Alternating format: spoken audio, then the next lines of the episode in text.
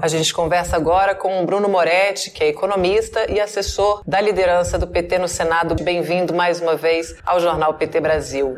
Mais uma vez, um prazer estar aqui com vocês. Moretti, a gente que agradece você ter atendido do nosso convite de novo e a gente quer comentar que além do aumento aí da miséria nas metrópoles, né, hoje o Fernando Brasil vai comentar essa questão aí, 20 milhões de pessoas nas grandes cidades em situação de miséria, uma pesquisa da Confederação Nacional do Comércio apontou que 8 em cada 10 famílias têm dívidas, né? E o endividamento afeta aí tanto as famílias com mais renda quanto com menos renda também. Eu queria entender por que, que as famílias brasileiras estão nessa situação. Bom, Amanda, isso basicamente é uma é, expressão de uma economia que anda de lado, digamos assim, porque o governo comemora né, uma, alguma melhora no mercado de trabalho é, nos últimos dados, mas a verdade é que você ainda tem no Brasil 10 milhões de pessoas desocupadas. Você, quando você pega o total de ocupados, você tem 40% deles na informalidade. Lembrando que uma parte dos formais se sujeita a vínculos que, na verdade, são precários, os vínculos criados pela reforma trabalhista depois do golpe contra a presidenta Dilma, por exemplo, o chamado trabalho intermitente. E você tem um processo de queda da renda das famílias, né, o chamado rendimento médio usual do trabalhador brasileiro está em queda, fundamentalmente por conta de uma inflação ainda muito elevada, quase 12% né, acumulada em 12 meses, e que sacrifica especialmente os mais pobres, tendo em vista a natureza, digamos assim, né, dessa inflação, os itens mais afetados por essa inflação, que a gente já conversou aqui, ela não se explica apenas por fatores externos, mas também por erros e omissões é, do atual governo. Então, combinando um mercado de trabalho que gera pouca ocupação de qualidade, marcado por um elevado desemprego e por queda da renda das pessoas, a rigor, é, o endividamento dessas famílias cresce, porque a renda delas, na verdade, na média, vem diminuindo. E aí você tem esse processo uh, de um endividamento crescente que atinge mais ou menos, como você bem colocou, é, 80% das famílias, sendo que mais de um quarto é, está inadimplente. Então, isso é reflexo, digamos assim, dessa política econômica equivocada, né, que não conseguiu recuperar o crescimento da economia brasileira. E só para para concluir, veja, é, os números melhoraram um pouquinho depois que foram liberados os saques do FGTS, depois da antecipação do 13º, não é, dos beneficiários do INSS,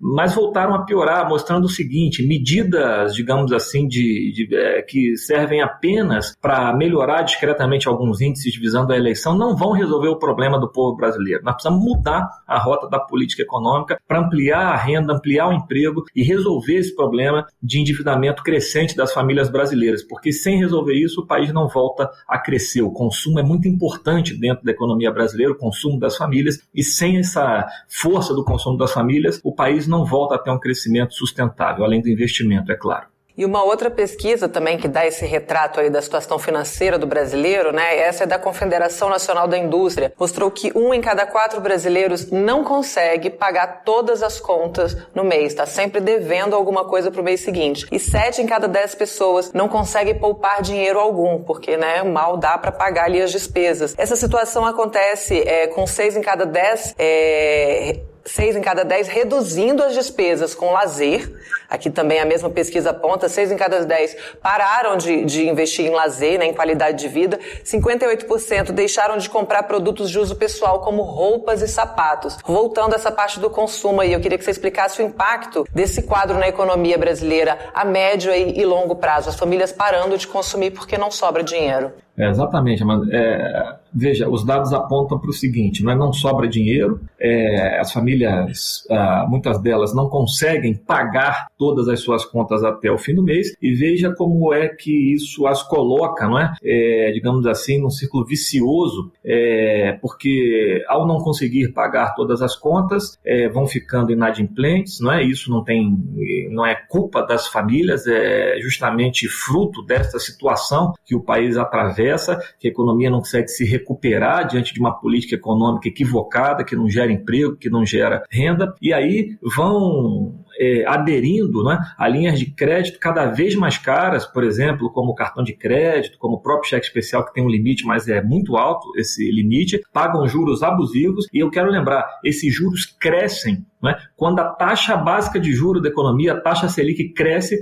em função é, também de uma política monetária equivocada do Banco Central, né? que tenta controlar a inflação só pelo lado da demanda, ou seja, só aumentando juros, o que é, encarece especialmente o crédito para essas famílias. Então, não só elas se endividam, não só elas ficam inadimplentes, como são afetadas, são fortemente afetadas é, por esse processo de pagamento de juros crescentes, inclusive pela política equivocada do Banco Central, é, que se tornou independente há pouco, né? É, mas na verdade é um Banco Central que opera, digamos assim, atendendo aos interesses é, do mercado. Né? Então, é, com isso, sobra nada, né? não sobra rigor, recurso nenhum para essas famílias consumirem determinados itens e isso vai é, tendo impacto, evidentemente, na vida delas, mas também na economia, porque o consumo, como eu disse, é um dos impulsionadores da demanda, é um dos motores da demanda que vai gerar, é, por exemplo, procura por bens, serviços e isso que geraria é, o crescimento da economia. E só para concluir,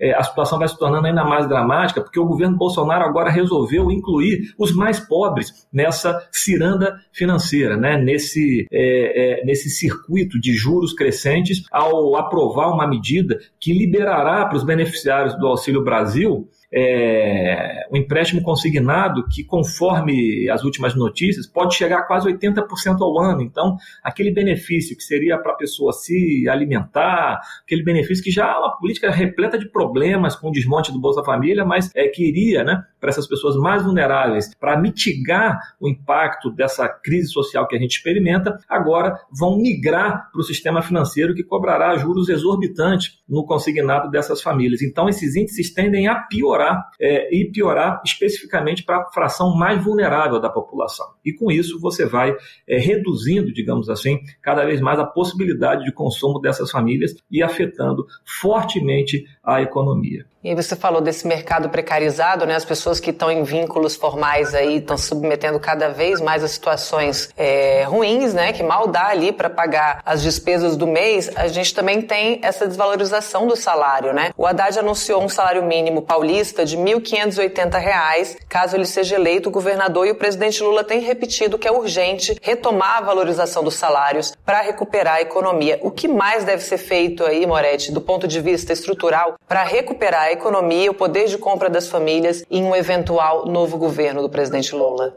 É, mano, o, o, seria muito importante é, um conjunto né, de medidas dentro da política econômica que é, mudassem realmente o seu rumo. Porque, veja, hoje nós temos a combinação de uma política monetária né, que aumenta juros, e é, não consegue sequer controlar a inflação, porque a inflação é de oferta, a inflação tem a ver com câmbio, tem a ver com combustíveis, né, tem a ver com alimentos, com oferta e não com a demanda. E, por outro lado, uma política fiscal que comprime gastos que são fundamentais para o país voltar a crescer. Porque neste cenário, que as famílias têm muita dificuldade de consumir, o que, que acontece? Na crise, as famílias retraem o seu consumo. Então, caberia né, ao Estado estimular a renda, porque quando o Estado gasta, o gasto do Estado é a renda é, de alguém, é a renda da família. Né? Então, o investimento que ele gera, por exemplo, vira emprego, que vira renda, que vira mais consumo. Então, seria fundamental você usar o orçamento público para estimular a economia e para gerar inclusão social. Mas veja o que o governo faz. Ele comprimiu gastos, Perto da eleição, ele voltou a subir esses gastos né, com a chamada PEC Kamikaze, mas ele já aponta que em janeiro de 2023 é só a gente olhar o orçamento que vai ser encaminhado ao Congresso, a despeito do que o Bolsonaro fala no período eleitoral. Quando é, é, é, o orçamento de 2023 vai ser feito sob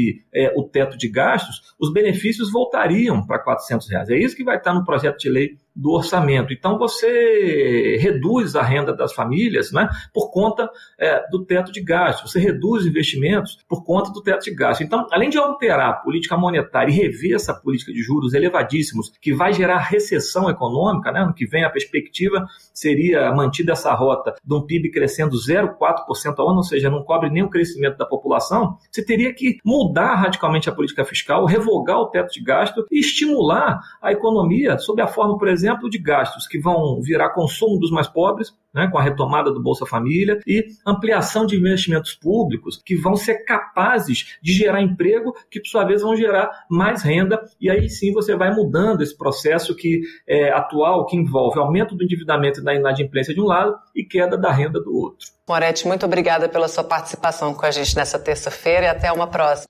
Um abraço a todo mundo, boa luta aí.